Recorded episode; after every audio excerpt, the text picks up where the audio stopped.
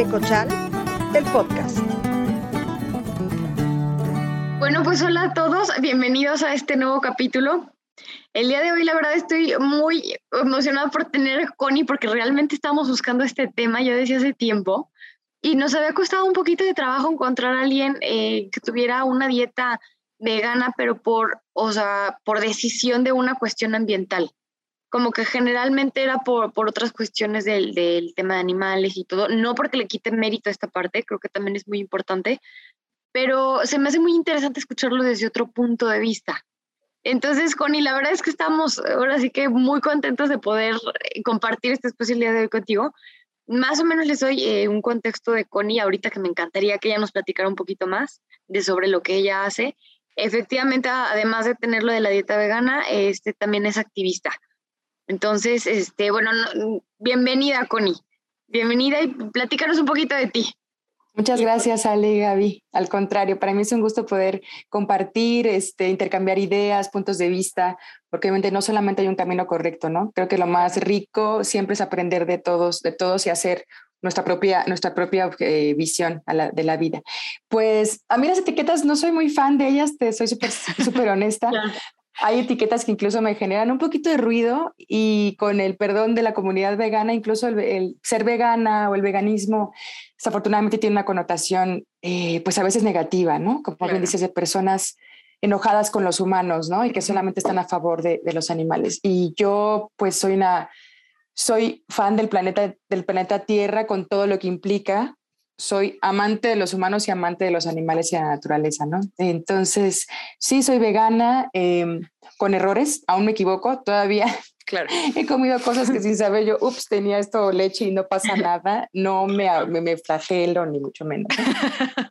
es un camino imperfecto y no pasa nada. Y por lo mismo, yo también respeto mucho los errores y las decisiones de los demás, ¿no? Porque pues empiezo por mí el camino de la vida me llevó a este lado ambientalista porque antes yo era todo lo contrario, yo trabajaba para empresas de consumo, yo vendía productos en plástico, eh, todo mal, o sea, casi, casi.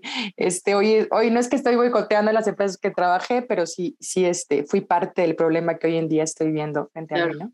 Claro. Entonces, hace unos añitos decidí serlo, digamos que mi estilo de vida, llevarlo un poquito más del lado profesional. Y pues he oído conferencias, doy talleres para reducir también nuestra huella ambiental, no solamente la parte alimentaria, como bien dice, sino en todo lo que, lo que podemos hacer en nuestro día a día para reducir este, nuestro impacto, entre otras cosas. Más o menos es una intro. Y es que está bien padre lo que haces. Digo, hola a quienes nos escuchen. este, está bien padre lo que haces, porque la verdad es que digo, como ustedes saben, yo siempre estoqueo a quien vamos a entrevistar y pues me dediqué a estoquearte, Connie. Y hubo una publicación que hiciste que a mí me fascinó, o sea, de verdad me encantó. De hecho, ahorita había platicado contigo de que adoptaste un perro, ¿no? Es una perrita, ¿verdad? Entendí que era una... No, es niño. Ah, es niño, ok. Ay, qué cosa tan bella. Bueno, me encantó esta publicación que hiciste porque eh, entraste tú en un conflicto que creo que es una cuestión común. Eh, yo también, pues, de alguna manera lo, lo, viví. Y es este rollo de que, pues, adoptas un perro y, pues, tu perro obviamente no es vegano. ¿No? Entonces, como que dices, o sea, en tu publicación que dices, pues es que adopté un perro que pues es carnívoro, ¿no? Obviamente come carne, necesita carne, necesita la proteína, y ves como por los intereses de, de, de tu perro y por el bienestar de tu perro, que creo que es lo más inteligente y lo mejor que puedes hacer, porque al final como dices, no puedes humanizarlo, ¿no? O sea, no puedes eh, hacer un animal como si fuera un, un, un, humano, porque pues tampoco es como que le vas a explicar y demás. Entonces, me encantó esta publicación que hiciste, y a partir de esta publicación me surge a mí una, una gran pregunta, pero primero quiero aclarar una parte que quizás eh, hay personas que no entienden bien esta diferencia entre vegano, vegetariano y luego el ovo lácteo vegetariano, el, hay demasiados términos en torno a este término, ¿no? Entonces, para resumirlo muy rápido, veganos son aquellos que no producen ningún, digo, que no consumen ningún tipo de eh, producto animal o que venga de algo animal, de pruebas animales, de shalala, llámese maquillaje, ropa, eh, comida, o sea, porque luego pensamos que nada más es comida, no, es todo lo que va o sea, si viene algo de un animal, llámese el cuero, por ejemplo, eh, la piel, el, no sé, lo que gusten o se les ocurra, ahí son los veganos. Los vegetarianos consumen ciertas cosas, eh, por ejemplo, la leche, eh, no sé, el, queso, lo que venga de, por ejemplo, de, la vaca, pero no consumen carne. O sea, no consumen pollo, no consumen salmón, no consumen eh, la carne en sí. Y el ovo lácteo vegetariano consume además eh, huevo, lácteos y no me, no me acuerdo bien. El punto es que hay como ciertas diferencias muy pequeñas que aquí no van a ser relevantes, pero bueno, para que tengan ahí un, un, pequeño, eh, digamos, glosario, ¿no? Del cómo, del cómo es esta situación. Pero yo lo que te quería preguntar es, justo entras en este tema, en esta publicación de decir que pues tu perro se tiene que alimentar de cierta manera para estar estar bien. Y hay una pregunta en torno a ese tema del veganismo y vegetarianismo y todo este rollo que es muy común con la gente que no conoce tanto sobre el tema. Tan que es así que mi papá me lo preguntó y se me hizo una pregunta bastante interesante, que es, ¿no te da miedo a la hora de cambiar en esta dieta una dieta vegana? Porque durante muchos años y, por, digamos, eh, eh, todos nuestros antecedentes y antepasados, pues se ha comido carne y se ha comido proteína animal, ¿no? Entonces, esta descompensación, por así llamarle, que puede venir de una dieta vegana, eh, porque me dice, ¿no, no, te da miedo cambiar una dieta vegana y, que esto te vaya a afectar y que vaya a haber una descompensación y te vaya a sentir mal o vaya a haber alguna consecuencia o algo? Se me hizo una pregunta bastante inteligente y como muy... Común. Muy común, exacto. No, incluso natural, o sea, es normal que siempre nos dé miedo lo desconocido. Claro. Y y más obviamente, con todo respeto a las generaciones de nuestros papás, pues este, claramente les cuesta un poquito más de trabajo cambiar de paradigmas a estas alturas, no sé qué edad tengan, pero claro, una persona de 50, 60 años, pues difícilmente ni, ni, nos corresponde, ¿no? Pero difícilmente lo vas a convencer de que cambie una dieta vegana. Pero sí, la diferencia creo que así la clave del éxito es la información. O sea, eh, a mí, a mí ningún, en ningún momento me dio miedo. Yo pasé por una transición de, primero fui vegetariana. En esa época en mi vida hacía muchos triatlones y maratones y era ahí toda sporty spice. y entonces, precisamente porque no quería ahí quedar este, tullida en el maratón, pues dije, quiero este, asesorarme con una nutrióloga. Entonces, ella me ayudó muchísimo, me dio muchísima información, una cantidad de dietas y recetas maravillosas, pero en ese tiempo comía huevo, mm, leche muy poca y, y, algunos, algunos quesos.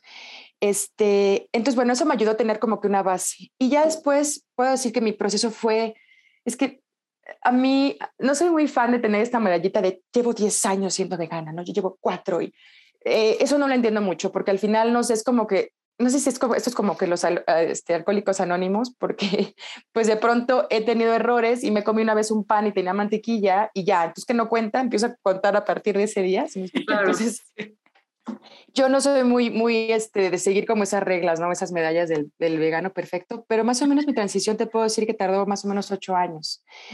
Entonces fueron ocho años de investigar. Afortunadamente en ningún momento me sentí mal, todo lo contrario, mi cuerpo fue, y, o sea, fue un cambio absoluto, inmediato en el momento en que dejé por completo todas las carnes. Probablemente el pescado no sentí una diferencia, pero en carne sí incluso mi esposo, y digo, lo veo a la gente a mi alrededor, mi esposo, él obviamente español, ¿verdad? El embutido, el jamón serrano, pues completamente metido en su cultura, ¿no? Y, este, y siempre me dice que lo, hago, lo hace por amor, pero yo sé que hay una parte de él que también lo hace por amor a los animales y al planeta, pero... Sigue siendo amor. Pues ya básicamente lo, lo veganicé. Bueno, no, cuando salimos, la verdad es que sí se echa su, de pronto su, no sé, su kebab de pollo y cosas así, ¿no? Pero en casa prácticamente es vegano 100%.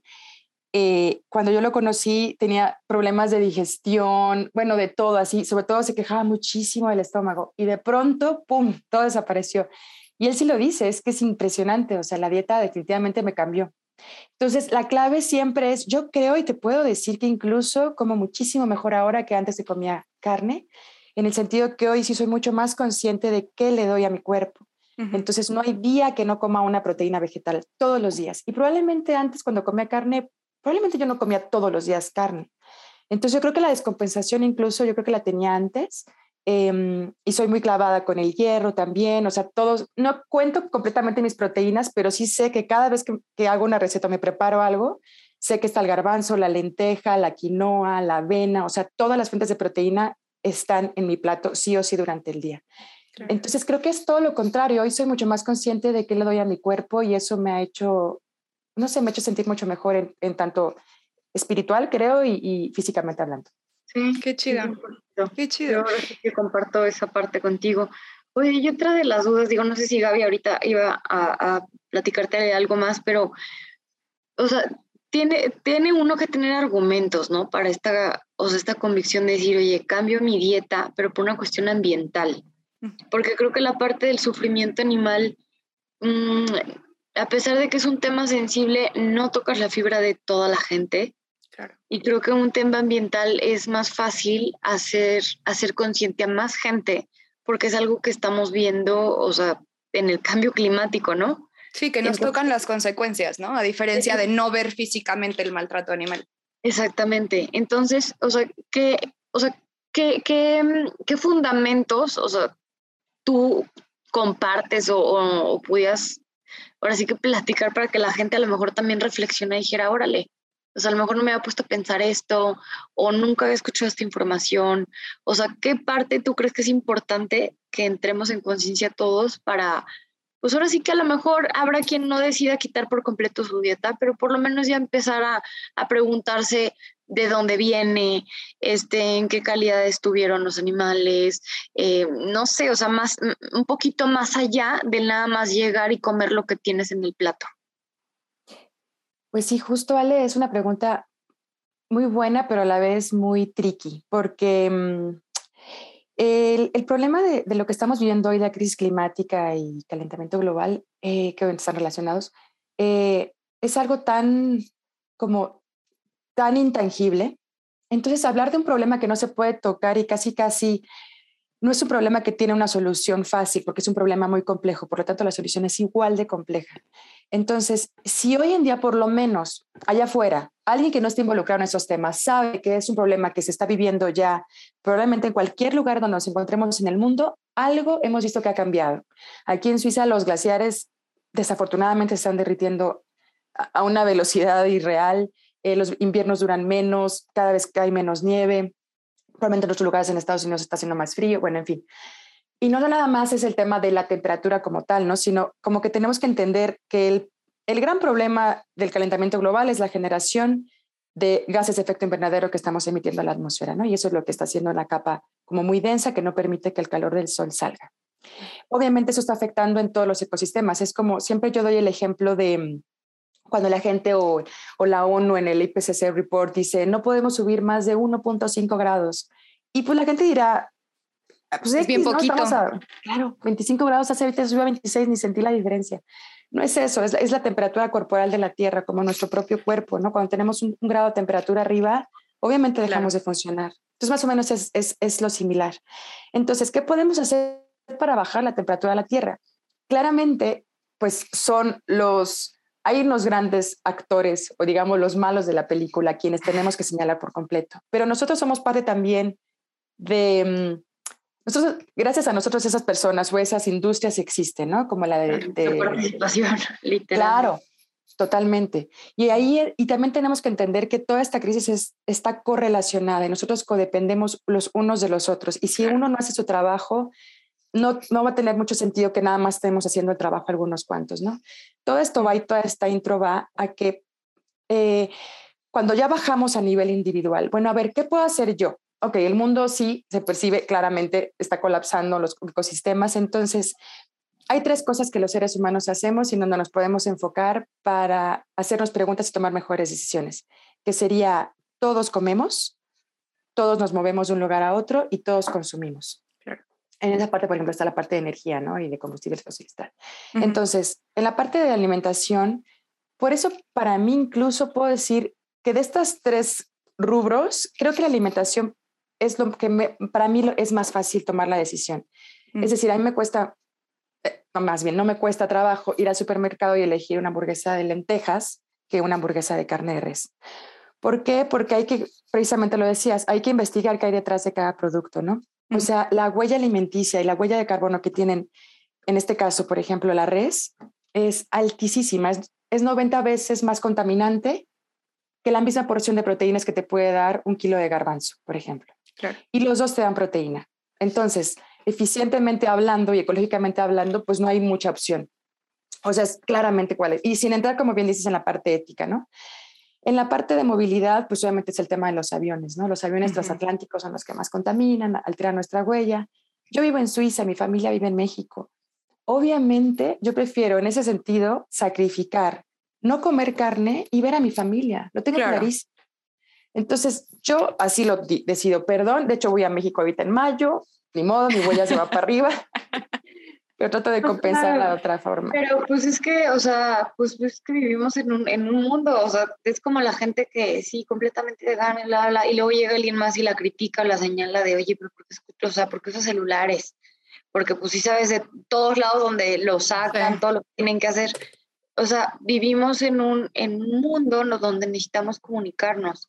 Y creo que el tema o la problemática no es ni la política, ni el veganismo, ni el feminismo, ni el COVID, ni, o sea, nada, sino más bien el, el extremo, o sea, la polaridad. Claro. Sí. Digo, me encanta que, que menciones esto. Igual, eh, digo, me gustó muchísimo todo lo que nos compartiste, pero me queda como la parte todavía como de... La, hay gente que a lo mejor no se va a dar el tiempo de ponerse a investigar, oye, ¿de dónde viene mi alimento? Y bla, bla, y a lo mejor ni siquiera entiende todo eso de... Ahora sí que la parte de la diferencia entre, no sé, lo que les platicaba la vez pasada este chavo, como del cómo criar a- al ganado, o sea, a lo mejor hay gente que ni siquiera se va a meter en eso y ni lo va a entender. Ujú. ¿Qué argumentos sí pueden estar así como más superficiales, como para la gente que no se pone a indagar por su propia cuenta, que, que uno puede argumentar y decirte, oye, mira, piénsale por esto, esto, esto y esto otro? Nada, Ale. Sea, Ni a ti, ni a mí, ni a Gaby nos corresponde hacerle cambiar a las otras personas para que indaguen algo que simplemente no les interesa. Es algo que yo llevo, Sí, tienes razón. es sí, un error que he cometido. Sí. O sea, Exacto. no son esas personas a quienes hay que hablar. O sea, probablemente las personas que están escuchando este podcast, algo, alguna semillita alguien les plantó y tienen la curiosidad. Ellos son los que hay que contarles que la proteína animal contamina mucho más que la vegetal, así de simple y ya, sin, sin, sin- por lo que precisamente que eh, por la cantidad de tierra, por la cantidad de recursos que se utilizan, no solamente para alimentar al animal, más bien, exacto, para hacerlo crecer, no solamente eh, la, la, la, carne en sí, se toma en cuenta la vida del animal, que si Claro. se sacrifica a los seis meses, pues todo lo que le entra al animal durante esos seis meses. Entonces, más allá de, de irnos a, a, ese detalle, creo que quiero sí tocar un punto bien, bien importante, que ahorita justo lo que, lo que comentabas, Gaby, estoy en un proceso similar de, de desintoxicación un poco, de enfocarnos mucho en el problema. O sea, si alguien, las personas a nuestro alrededor no quieren ser parte de la solución, no es ahí. Pero si alguien decide ser parte del problema, entonces ahí sí podemos hacer equipo y, y, y, y juntar esfuerzos, porque es muy desgastante. O sea, yo durante muchos meses me enfoqué mucho en el problema, tanto que me afectó emocionalmente. Ahorita estoy, literalmente hace como un mes no publico nada, así tienen la primicia, pero estoy pasando una crisis emocional, este, existencial de, de, de, de una tristeza muy, muy grande y muy fuerte que he sentido últimamente de darme cuenta que me, que me enfoqué completamente en el problema y me di cuenta que yo estaba cargando un peso muy pesado, ¿no? Por muy Mm. este, eh, obvio que suene. Inmenso, inmenso para ti. Sí, de querer precisamente cambiar a las personas o convencerlas, hacerles entender, no, o sea, Qué fuerte, qué fuerte. Pero, Sí. pero tienes razón, o sea, creo que hay veces, digo, esta, eh, o sea, esto que me estás diciendo no es la primera vez que llego a la conclusión en distintos temas, pero qué, qué, qué fuerte y, y gracias por compartir esto de el hacerlo nuestro en todos los temas. Claro.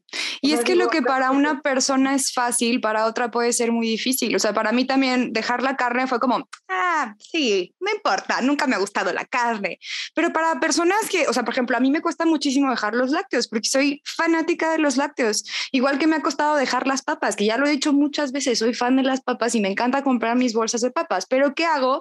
Que ahora lo hago de una manera más consciente. No compro bolsas chiquitas, compro bolsas grandes, ¿no? Entonces, no sé, igual se me hizo más fácil dejar el huevo que la leche. Pues bueno, dejo el huevo, pero no la leche, ¿no? O sea, son ejemplos y cada quien tiene su lucha y a su manera y a su todo, pero a veces, justo ayer grabé un video en donde estoy llorando porque me pesó muchísimo y te entiendo perfecto, Connie, porque llegan estas crisis y estos dolores en los que sientes que estás cargando tú el peso del planeta completo en tus hombros y es como, de repente tenemos que darnos un tiempo, respirar y entender que la responsabilidad no es solo nuestra, es una responsabilidad compartida con las empresas, con los gobiernos, con los otros consumidores, con nuestras familias y con las futuras generaciones. Al final, cada quien da el ejemplo que puede de acuerdo a lo que quiere, a sus posibilidades, porque también hay que entender que hay gente que, por ejemplo, económicamente no le es viable tener cierto tipo de consumo y es válido. Vivimos en un planeta ya tan eh, hecho para el consumismo que es difícil alejarte de este tipo de consumo. Y gente privilegiada que tiene esta oportunidad de alejarse y de quitarse este peso, qué chido. Pero hay los que desafortunadamente no pueden o que pueden en ciertas áreas o que simplemente no están dispuestos a ceder. Y cargar ese peso eh, eh, en nuestros hombros como si fuera responsabilidad nuestra, es bien difícil. La verdad es que eh, eh, duele mucho, cuesta, se te rompe el corazón, de repente sales a la calle y ves a la gente sacando basura y dices, güey, sepárame los reciclables, yo me los llevo, yo los lavo si quieres, ¿no? Pero tampoco podemos hacer eso, o sea, tristemente eh, dependemos de, de muchas cosas más fuera de, de, lo que nos gustaría depender o de lo que nos gustaría hacer. Y la lucha que hace cada uno y, y, ese granito de arena que aporta, por decirlo de alguna manera, es mucho, es mucho, porque cada quien carga sus propias piedras y sus propios sacos y sus propios pesares. Entonces, la verdad es que yo te aplaudo, Connie, porque creo que el ejemplo que das en redes y este esfuerzo que haces, que se nota que lo haces a diario, la verdad es que es, es, es muy grande me encanta que haya tanta gente que te siga y que esté contigo y que te apoye, porque creo que el hecho de no juzgar a otras personas eh, y darle su espacio y su tiempo y su todo para razonar y hacerlo también es difícil, porque estando en una lucha, de repente te sales de quicio y de repente dices cosas que igual y no deberías, que puede ofender a una persona. Y aunque no lo hagas con la intención, pasa. Y la verdad es que creo que, que tu perfil ha sido muy respetuoso, ha sido muy comprensiva, eh, ha sido como muy eh, certera en lo que dices eh, y, y, y me parece que la verdad, pues has sabido dar en el clavo y decir las cosas de una manera muy informativa pero también muy prudente y muy respetuosa, lo cual la verdad es que justo por eso me encantaría que además nos compartas tus redes por si hay una persona por ahí o varias que no te sigan, que vayan, te busquen, te sigan, porque tienes una información increíble en tus redes y, y pues nada, te felicito. La verdad es que me encanta tu perfil. Gracias, Gaby. Sí, de hecho creo que he sentido que a veces en mis, mi propio perfil de vegantalista, que ese es mi perfil de, de, mi trabajo, eh, eh, me ha afectado muchísimo, y mira qué irónica, ¿eh? qué ironía lo que voy a decir. Y yo dije, a mí no me está sirviendo de nada ver al, al, cerdito adentro del tráiler que le están dando agua a punto de entrar al rastro. sí. Ese tipo de cosas me rompen el corazón. Y justo entendí que a veces este activismo, desafortunadamente, lo único que genera es culpabilidad, miedo, angustia, ansiedad, impotencia. Y todo eso es justo lo menos que necesitamos hoy en día. Es todo lo opuesto. Entonces, a veces esa tensión y ese foco, ese tipo de problemas está haciendo que nos estemos perdiendo de nosotras mismas. ¿Por qué no esa misma intención y pasión por la que estamos señalando al otro? ¿Por qué no lo hacemos hacia adentro?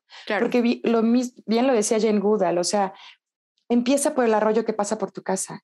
No quieres ir a limpiar todos los ríos que están a en tu estado o te quieres ir al, a los océanos a sacar todo el plástico y salvar a las ballenas. Es que no, no nos corresponde. Por lo menos yo decido que eso no me corresponde a mí, porque no puedo, desde mi trinchera no lo puedo hacer, pero sí me corresponde ver por mi parcela, como ese Facundo Cabral, si todos cuidáramos nuestro propio árbol, este bosque sería maravilloso. Yo creo que desde ahí es la, es la mejor manera, o sea, em, empezar por nosotras para entonces poder influir a base de amor y de, del buen ejemplo y de buenas decisiones. es lo que tanto nos hace falta. Qué bonita manera de decirlo, la verdad, Connie. Pues eh, tristemente ya se nos acabó el tiempo y este, pues habrá que despedirnos. Pero Connie, por favor, por favor, compártenos rapidísimo tus redes para que te puedan seguir y que sigas dando ejemplo a más gente, por favor. Muchas gracias. Pues sí, se llama Vegantalista. Así estoy en Instagram, Facebook y hasta TikTok. Ahí también le hago ahí a mis bailes. no, no bailo, no bailo pero también ando por ahí. Y aunque soy, tiene mi nombre vegan, no lo tomen como una connotación negativa, todo lo contrario, es un, veganismo con mucho amor y respeto y empatía no solamente a los animales, sino al planeta entero. Y a la gente, porque la verdad es que sí eres muy respetuosa. Justo por eso quisimos contactarte y platicar contigo, porque caes perfecto en, en, este lema de no vamos a atacar a los demás, no te voy a juzgar, te voy a enseñar lo que hago, el cómo estoy, lo que paso y vívelo conmigo y si quieres únete y está chido. Entonces, este, pues muchísimas gracias Connie y a quienes nos hayan acompañado el día de hoy es un gusto tenerles. Si saben por ahí de alguna persona que no entiende muy bien estas cuestiones de vegetariana, vegana y todo este rollo, por favor, compartan esto porque vale la pena que más gente se una a esta lucha y que entienda un poco y dejemos de pelearnos entre los ambientalistas este, y los no ambientalistas y que todos seamos un mismo planeta y nos amemos mucho. Les mandamos un fuerte abrazo, eh, esperemos nos sigan acompañando. Eh, ya estamos en YouTube, entonces síganos en YouTube, síganos en Instagram y en TikTok. Y pues nos vemos el próximo capítulo. Muchísimas gracias, Ale. Muchísimas gracias, Connie. Un abrazo a quienes nos acompañen y hasta luego. Gracias.